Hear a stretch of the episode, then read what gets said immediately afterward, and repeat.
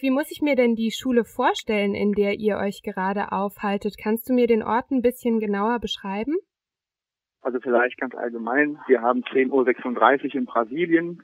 Es ist äh, knapp 30 Grad und wir befinden uns in einer idyllischen Umgebung, weil die zentrale Bundesschule der Landlosenbewegung MST ist in der Nähe von Sao Paulo ins Grüne errichtet worden, weil die Schule ja die Aufgabe hat, auch politische, aber auch technische landwirtschaftliche Ausbildung zu organisieren und deswegen ginge das zum Beispiel nicht in Sao Paulo selbst. Was habt ihr da als Delegation bisher mitbekommen und erfahren? Was lernt ihr dort? Wir hatten uns im Vorfeld Gedanken gemacht, was uns insbesondere an der Landlosenbewegung MST an Themen interessieren könnte und hatten darum gebeten, dass wir uns darüber austauschen können, wie ist die Landlosenbewegung entstanden, wie ist sie strukturiert, wie erfolgt Bildung und Ausbildung in der Landlosenbewegung, wie erfolgt politische Einflussnahme. Und heute Vormittag sind wir gerade beim Thema Geschlechtergerechtigkeit und Gender, wo es um die Rolle der Frau und um das Verhältnis miteinander in den Familien geht. Und was gibt es da für konkrete Aktivitäten, die ihr dann mitverfolgt oder die euch präsentiert werden? Jetzt gerade zeitgleich läuft eine sogenannte Mystika. Eine Mystika ist ein äh, Moment des gemeinsamen Innehaltens, ein Moment, wo sich die Männer und Frauen sozusagen vereinen, um politische Botschaften, religiöse Botschaften, aber auch alltägliche Botschaften auszutauschen. Und an allen Aktivitäten hier in der Schule sind wir beteiligt. Das geht bis dahin, dass wir alle Tage am Abend das Abendessen begleiten durch Spüldienst in der, in der Küche, in der Topfküche und das Reinigen des Speisesaals, weil es gibt ja keine Bediensteten in dieser Schule. Es ist eine selbstorganisierte Schule und alle Teilnehmer, alle Kursteilnehmer und alle Schülerinnen und Schüler übernehmen auch äh, administrative Aufgaben im Schulbetrieb. Wieso gibt es diese Schule überhaupt? Aus welchen Gründen wurde die gebaut? Die Idee, eine solche Schule zu errichten, wurde 1996 auf den Weg gebracht und dann brauchte es noch einige Zeit, um einen Ort auszuwählen und um auch die Finanzierung anzuschieben. Und der Bau der Schule begann im Jahr 2000 und im Januar 2005 konnte die fertiggestellte Schule eingeweiht werden.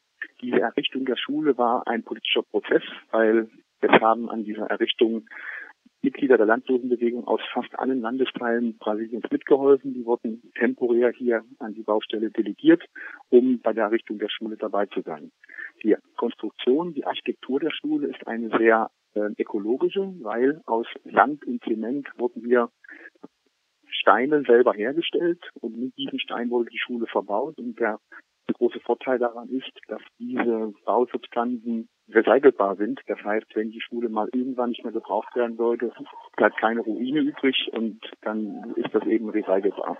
Während dieser fünf Jahre Bauzeit 2000 bis 2004 waren auch von der IG Metall vier äh, Jugendbrigaden hier vor Ort und haben aktiv am Bau der Schule mitgewirkt. Also auch wir haben Steine gepresst und auch wir haben hier entsprechend die Häuser er mit errichtet und haben deswegen nicht nur einen finanziellen Beitrag durch das Sammeln von Spenden zur Errichtung der Schule, sondern auch einen sehr praktischen Beitrag dafür geleistet.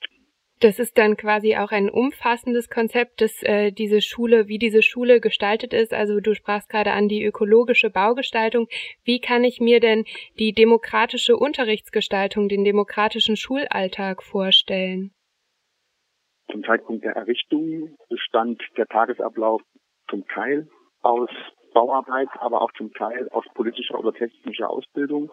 Heute ist das deutlich verändert, weil heute gibt es sehr konkrete Kursangebote mit speziellen Inhalten.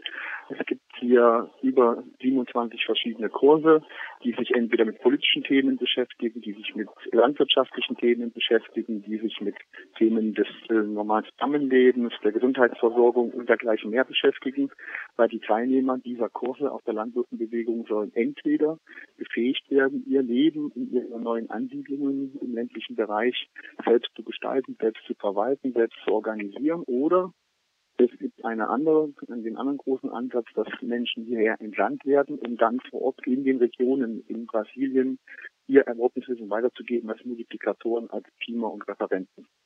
Vor wenigen Monaten hat sich ja die Situation in Brasilien dahingehend geändert, dass die gewählte Präsidentin mit einem Misstrauensvotum aus dem Amt enthoben wurde.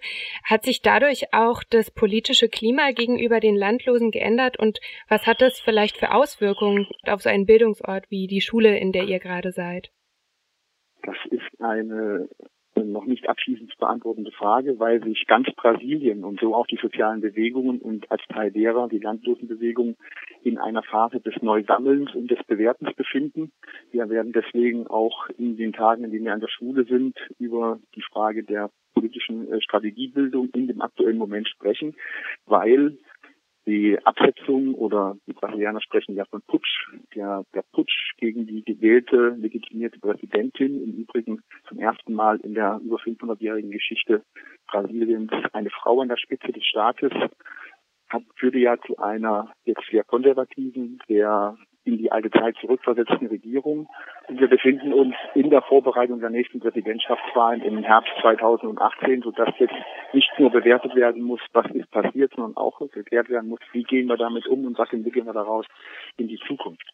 Es ist deswegen in der Öffentlichkeit äh, ist nicht eine Zunahme oder Abnahme an Unterstützung oder Zuspruch an die Landlosenbewegung feststellbar sondern es ist eher momentan eine Phase des Sich-Findens. Sagt Thomas Steinhäuser, der gerade in einem Mitglied einer Delegiertenkommission ist oder einer Delegiertengruppe, die sich in Brasilien befindet und Projekte der Landlosenbewegung dort besucht. Als Mitglied der Delegation überwiegend aus der Metallindustrie, wie habt ihr denn überhaupt zu tun mit der Landlosenbewegung in Brasilien? Die Metall hat in der Vergangenheit internationale Solidaritätsbrigaden zunächst nach Nicaragua entsandt, dort geholfen, insbesondere Berufsausbildung im Metallbereich mit aufzubauen. Und 1996 erreichte uns über den Weltverband der Gewerkschaften ein Aufruf der brasilianischen Gewerkschaftsbewegung, ihnen zu helfen beim Bau einer Schule, einer Gewerkschaftsschule in der Hauptstadt des Bundesstaates Santa Catarina in Florianopolis in Südbrasilien.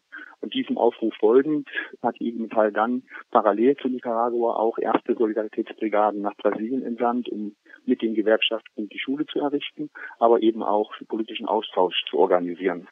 Und als wir in Brasilien waren, haben die Gewerkschafter, die Metallgewerkschafter uns aufmerksam gemacht auf die Landlosenbewegung und haben gesagt, in Brasilien gibt es einen großen städtischen, urbanen Bereich, wo die Industriearbeiter durch die Gewerkschaften vertreten werden. Aber es gibt einen mindestens genauso großen ländlichen Bereich, wo arme Tagelöhner, Landarbeiter und eben Landlose ihr Leben organisieren. Und die werden vertreten durch die Landlosenbewegung. Und das wäre doch für uns vielleicht auch spannend, die Landlosenbewegung kennenzulernen. Und so kamen wir 1998 erstmals mit der Landlosenbewegung in Kontakt und haben dann darauf aufbauend den Kontakt intensiviert, erfahren von der, von dem Plan des Schulbaus hier in Guararema bei Sao Paulo, haben dann in Deutschland die Bewegung bekannt gemacht, haben auf vielen Veranstaltungen der IG Metall Spenden gesammelt für die Unterstützung des Baus der Schule und haben eben die politische politische Arbeit der Landwirtsbewegung auch in der Bundesrepublik und in Europa bekannt gemacht. Hinzu kommt, dass es in Europa an ganz vielen Stellen, in Deutschland, aber auch in anderen Ländern, Helfer und Unterstützer für die MST gibt, die Landlosenbewegung. Und regelmäßig finden dort in Europa Treffen aller europäischen Unterstützer statt. Und an diesen Treffen nehmen wir auch regelmäßig teil, bringen uns ein, um sozusagen schon mal für unseren Kontinent Europa die Zusammenarbeit mit der Landlosenbewegung MST Stück weit zu bündeln und zu vernetzen und damit auch effektiver zu machen.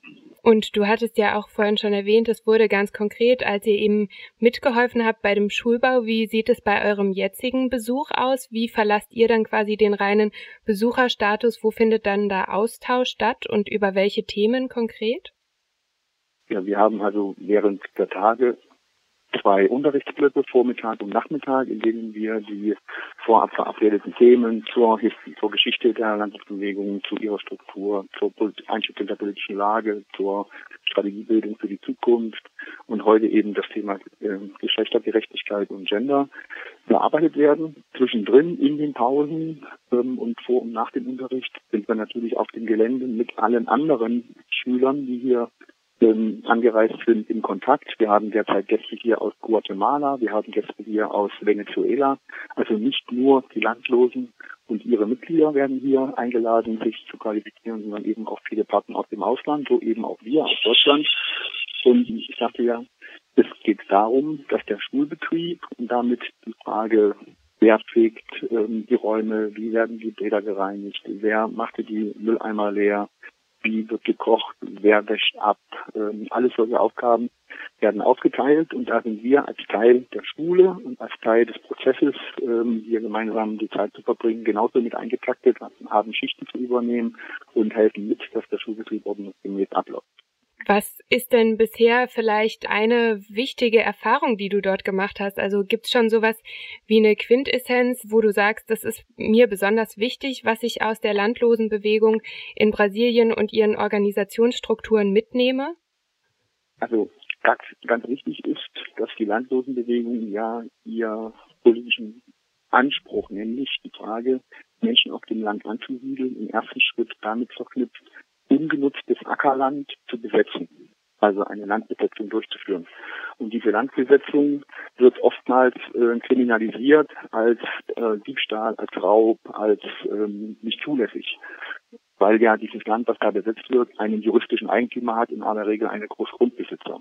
Äh, wichtig ist zu wissen und zu verstehen, dass es in Brasilien nach Gesetz ähm, möglich ist, ungenutztes Land, also brachliegendes Ackerland zu enteignen, um es der Nutzung zuzuführen. Und auf diese gesetzliche Grundlage beruft sich die MST und sagt, wir machen hier nichts Illegales, sondern uns geht es darum, mit den bestehenden rechtlichen Möglichkeiten Menschen, die es dringend nötig haben, zu helfen, ein neues Leben zu beginnen, sie auf brachliegendem Land anzusiedeln, es urbar zu machen und dann über die Produktion von Lebensmitteln, äh, Subsistenzwirtschaft eine neue äh, eine neue Lebensperspektive aufzubauen. Und ich glaube, das ist so die wichtigste Erkenntnis, dass diese Kriminalisierung der MST in Brasilien, aber auch häufig in Europa völlig falsch ist und dem, was die Kolleginnen und Kollegen hier an Kampf leisten, nicht gerecht wird.